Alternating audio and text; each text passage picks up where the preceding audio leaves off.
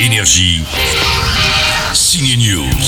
L'acteur Jesse Eisenberg qui nous a fait rire dans Zombieland et sa suite, celui dont la carrière a explosé depuis qu'il a incarné le créateur de Facebook. Ouais ouais, Jesse Eisenberg est de retour au Cinoche cette semaine dans un thriller fantastique très intrigant. Ça s'appelle Vivarium, l'histoire d'un jeune couple qui va se retrouver enfermé dans une sorte de labyrinthe, le quartier où ils viennent d'acheter une maison. Cine News a rencontré Jesse. Vivarium is like um, like a fever dream. It's like a nightmare. The story is about this young Vivarium, c'est comme un rêve qui vous hante, un cauchemar. C'est l'histoire d'un jeune couple qui veut acheter une maison et avoir un enfant.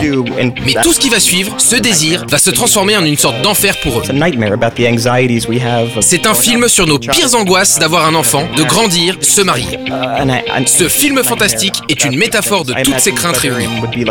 J'imagine Vivarium comme toutes les angoisses qu'on peut avoir avant d'acheter une maison ou avant d'avoir un enfant. C'est un film sur nos pires angoisses. Et dans Vivarium, le suspense fonctionne jusqu'au bout, c'est pas mal du tout. Cette semaine sort aussi un biopic sur Marie Curie. Vous croyez avoir découvert un nouvel élément?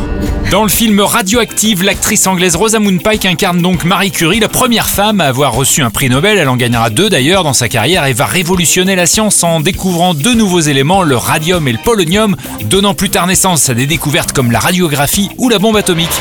J'ai appelé cela la radioactivité. Radioactive et Vivarium sont à voir en salle à partir de mercredi. Bon film. Notre découverte pourrait soigner le cancer. C'est extraordinaire. Tu as changé le monde. Énergie. Signe News.